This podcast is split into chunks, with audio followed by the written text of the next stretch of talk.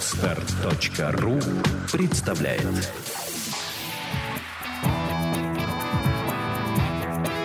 Александра и Андрей Капецки в лучшем психологическом подкасте «Психология, мифы и реальность». Добрый день, дорогие слушатели. С вами подкаст «Психология, мифы и реальность» и его ведущие Александра Иванова и Андрей Капецкий. Здравствуйте. Добрый день. Мы продолжаем цикл передач об эмоциях. Сегодня мы будем говорить об очень нужной и в то же время болезненной, наверное, в некоторой степени эмоции, которая называется вина. Оно очень неприятное, вот это вот состояние, когда вы обижаетесь. В культуре оно даже культивируется. На этом переживании строится управление людьми. И, и в то же время есть совершенно бессовестные люди. Откуда они берутся? Конечно, они не с Луны к нам падают, да? А, откуда берутся бессовестные люди? Ну, давайте, действительно, это очень правильное замечание. Как строится управление людьми на основе вины? Допустим, мама или бабушка, или там папа, ну, неважно, родные, постоянно обижаются на ребенка. Вот из-за тебя то, из-за тебя ты должен так, ты вот меня обидел, я из-за тебя расстроилась. Даже э, крохотный малыш, там 5-6 лет, а он уже в состоянии понимать ожидания других людей, и он фактически вгоняется в невроз вины он, чтобы на него не сердилась бабушка, чтобы на него не сердилась мама, чтобы его не наказывали, меняет свое поведение. И это насилие, такое психическое насилие над человеком. Это используется, например, в религии. Грешен, кайся. Угу. Оттуда берутся, да? Оттуда да, культивировать. Да. При этом, если вы очень большое значение придаете тому, кто на вас обиделся, то в состоянии вины вас можно вогнать даже в том случае, если вы поступаете правильно. Вот так даже. Конечно. Это очень хорошо видно во влюбленных парах, угу, да, в любовных отношениях. Когда девушка, например, запрещает парню, а, не знаю, там, употреблять много алкоголя. Угу. Вот, ты меня не любишь, э, ты мне не даешь расслабиться.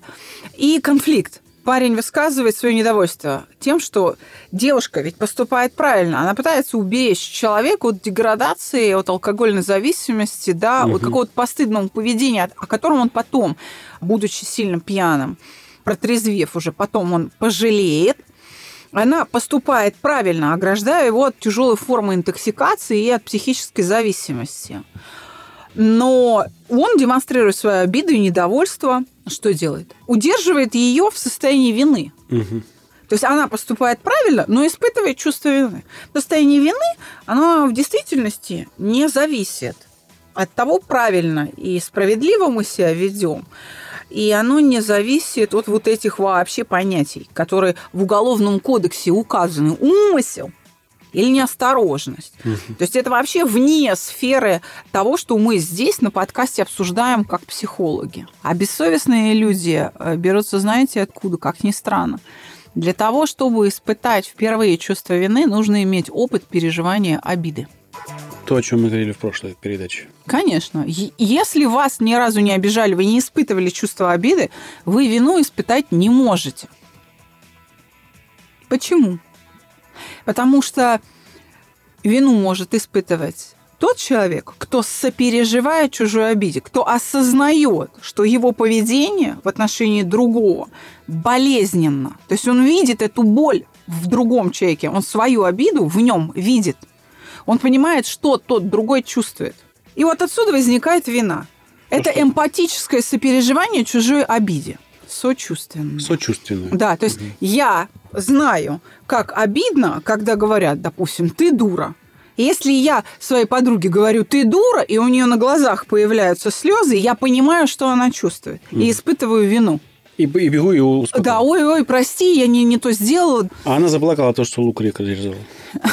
Нет, она заплакала именно потому, что я причинила ей вот эту обиду обида и вина – это две стороны одной медали. Это взаимосвязанные эмоции. Если ты на меня обижен, я испытываю вину, и наоборот. Если я на тебя обижена, ты виноват. Поэтому для сохранения баланса в отношениях, в близких отношениях, Очень важно уметь справиться и с обидой, и с виной. Уметь и попросить прощения, и извинить. Простить человека. Поэтому А. бессовестные люди берутся из тех, кто э, не знаком с обидой. Понятно. Есть ли от этой вины спасение?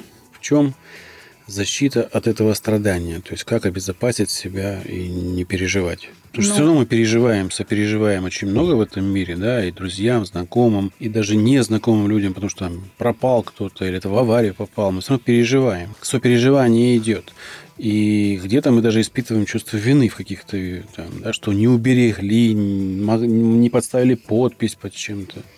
Вот, чтобы разобраться с тем, как уберечься от этого вот состояния вины, которое может быть намеренно в нас вызывает с определенной управляющей целью, Мгм. чтобы изменить наше поведение принудительно. Давайте разберемся с определением, что такое вина. Давайте. Давайте.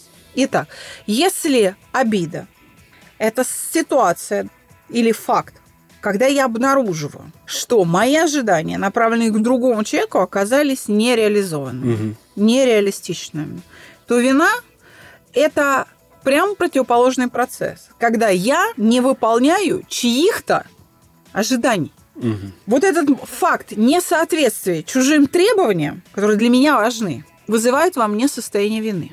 Опять же, я говорю о том, что мы можем испытывать состояние вины даже в том случае, когда поступаем правильно. Пример. Приходит ко мне на прием бизнесмен. Он не может а, справиться с состоянием вины. Он уволил за внутрикорпоративное мошенничество несколько миллионов рублей своего главного бухгалтера. И запил. Просто запил. В чем проблема?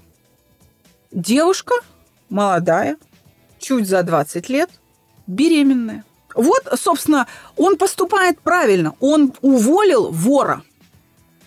Потому что пострадала компания, и нечем выплачивать, извините, зарплату сотрудникам. Он поступает правильно, Но, но девушка беременная при увольнении плакала, и вот сочувствие этой ситуации жизненной, его совестливость, она привела к таким плачевным последствиям, к запою. Вот это и есть состояние вины. Это вот то, что мы обсуждаем. Поэтому как от него избавиться? Нужно осознать, что я не обязан всегда следовать чужим ожиданиям. Потому что я тогда живу не своей жизнью.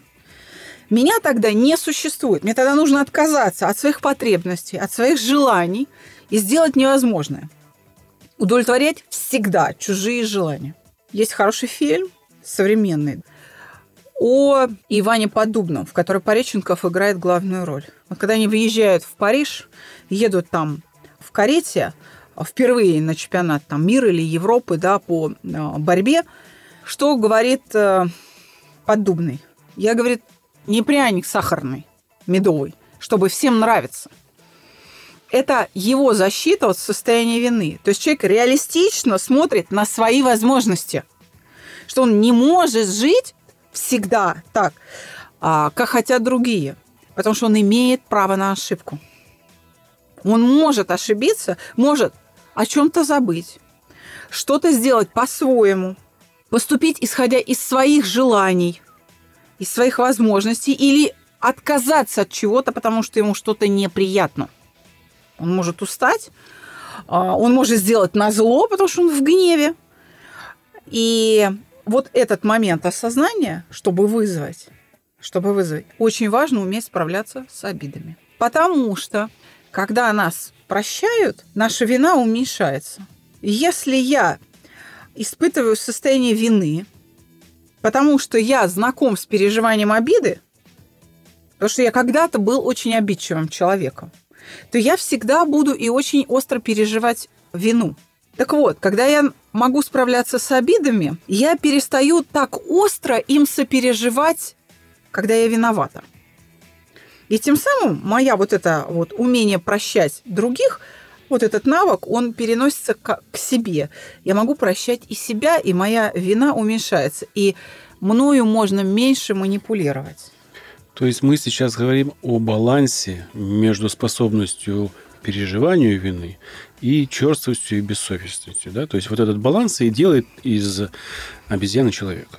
Ну, грубо говоря. Да, умение переживать вину очень важно, потому что состояние вины фактически, оно указывает мне всего-навсего на то, что мое поведение для близкого и значимого мне человека нежелательно. Вот это единственный вывод, который несет переживание вины. Оно не должно унижать меня, оно не должно меня прибивать к полу и вообще втаптывать в грязь. Это очень важная социальная эмоция, которая позволяет мне менять поведение в пользу любимого существа. Да, исправлять ошибки побуждает меня. Очень важно. Но вместе с тем, если я вообще не способна к переживанию вины, я опять-таки остаюсь в одиночестве. Никто не хочет все время находиться в состоянии обиды. Если я черствая, бессовестная, я постоянно обижаю других и не сочувствую. Мне все равно. Вот в этом состоянии боли, вот с таким ежиком или там ядовитым дикобразом, как я, никто не будет общаться. Таких людей называют эгоистами. А баланс э, как найти? Баланс состоит в том, что нужно уметь внутри себя отделять то, что от меня зависит, от того, что от меня не зависит. То есть реалистичность. Вот это как раз, как раз да, да, реалистичность своих возможностей. Снятие розовых очков, спустись с неба на землю. Это да. ну, как раз говорит о людях, э, которые да. не могут соблюсти баланс. Да, да, это как раз э, дает мне возможность не испытывать вину в тот момент, когда я поступаю правильно, и испытывать ее в меру ровно настолько, насколько она меня не разрушает и не, уби не убивает в тот момент, когда я действительно причиняю боль, да, и когда я не права, ну, с точки зрения какой-то социальной. То есть вот это вот отделение Богу Богова, там, Кесарю Кесарева, вот эти вот а, все вещи, они выстраиваются как бы у меня внутри. Когда работаем с виной, каков должен быть результат? принципе, мы его только что описали, это способность просить прощения, способность извиняться. Человек должен научить себя, не заставить, а научить себя видеть полезность в действии просить прощения у кого-либо, потому что это действие полезно не только для человека, у которого просит прощения, но и для человека, который просит прощения. Оно полезно само по себе. Да. В чем его смысл? Мы просим прощения не для того, чтобы признать, там, правы мы, не правы, а мы имеем определенную цель. Прощение мы просим для того, чтобы ослабить обиду в другом человеке.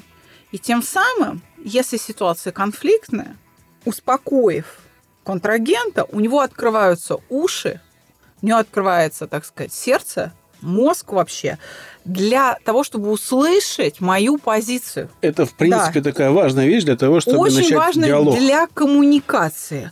Очень важно для постоянного поддержания баланса в отношениях уметь просить прощения. Угу. В противном случае, если вы принципиальны, ну, вы так и останетесь в одиночестве со своими принципами. Любимым кем-то вы не станете. Есть, а вы, вы опасны в этом смысле. С вами тяжело и больно. Еще раз говорю, конечный итог в том, что я прекращаю вот эту непримиримую борьбу с собой. Вот эта нетерпимость к себе, она прекращается. Я более реалистично смотрю на себя, на свои возможности. Вы знаете, ведь часто мы испытываем вину даже тогда, когда э, на нас и не обижаются. Мы часто приписываем людям ожидания. Ведь мы часто испытываем это состояние. Э, Ой, прости, мне так неловко. Да ты что ты извиняешься, я уже и забыл, я мне, да я даже и не думал на тебя обижаться, все хорошо. А человеку плохо, он прямо ему кажется, что он что-то такое сделал для вас. А люди вот эти мнимые ожидания, направленные к себе, сами моделируют, и потом сами испытывают вину, то есть сами себя мучают, и э, испытывают, э, им даже трудно потом подойти пообщаться, а человек не понимает, что, что не так, почему с ним перестали разговаривать. Сам придумал, сам обиделся. Да, да, да. Нет, сам испытываю вину. У меня был случай в практике, когда женщина а испытывала вину перед мужем, причем за совершенно бытовые вещи, что она там рубашки не гладит, чай с утра не собирает, двое детей маленьких, погодки, тяжело, что муж вынужден сам с утра на работу вставать, завтрак себе готовить. Вы знаете, эта история с выдуманной виной, она закончилась э, годичной депрессией с, э, с большим количеством феназепама. То есть вплоть до того, что она по, по, в диспансере, э, ей ставили капельницы, понимаете, феназепам внутривенно проливался.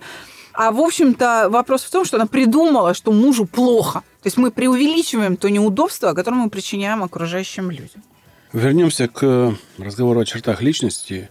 Что меняется внутри меня с учетом последней информации, которую мы узнали о вине? Опять же, во-первых, умение переживать вину – это мои коммуникативные навыки. Угу. Да? Я становлюсь человеком более уверенным в себе, более совестливым, более порядочным, более ответственным. По-моему, это добродетели, ради которых стоит работать над виной. Вот как бы это парадоксально ни звучало, но чем человек легче справляется с виной, тем он более порядочен, тем он меньше попадает в эти ситуации – более трезво смотрит на свое поведение и на поведение окружающих. И у него нет проблем подойти и извиниться. Ясно. Я хочу сказать, что эксплуатируют очень много вину в кинематографе. Зачастую, если посмотреть очень многие фильмы современные, э, вину, э, сочувствие, вот это сопереживание э, и испытание вины внедряет в главного героя, который очень силен это дополнительное качество, которое зачастую привносит как раз человеческую такую изюминку. Он может переживать, но он контролирует. И благодаря этому контролю он получает от него еще положительное действие, а не совсем отрицательное. У меня такой вопрос нестандартный. Научит ли современная литература и кино правильному сопереживанию человеку вот в качестве э, вины? Можно ли это научить? Или этому надо все-таки учиться отдельно? Допустим, на проекте. Вы знаете, я бы так сказала, что в современной литературе это очень сильно и там в кинематографе, и вообще в, ну, как бы в культуре, в сознании людей это очень сильно искажено. В действительности людей сильное переживание вины ломает. Люди оканчивают жизнь самоубийством не имея возможности, внутренней возможности, не имея душевных сил остановить переживание вины. Потому что они не могут отделить внутри себя то, что от них зависит, от того, что от них не зависит.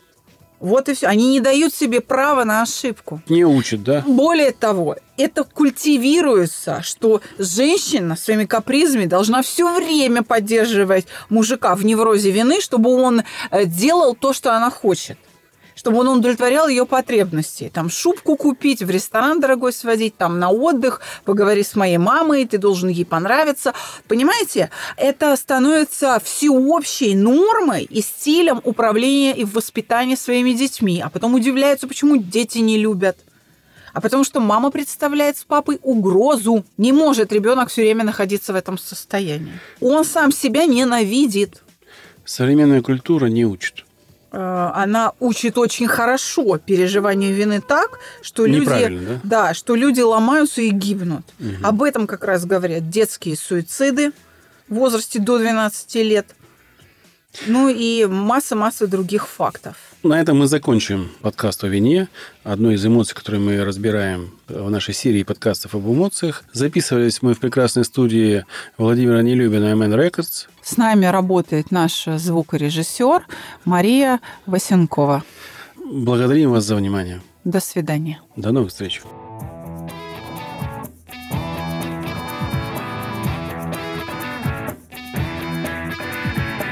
Психология, мифы и реальность. Слушайте каждый понедельник и четверг.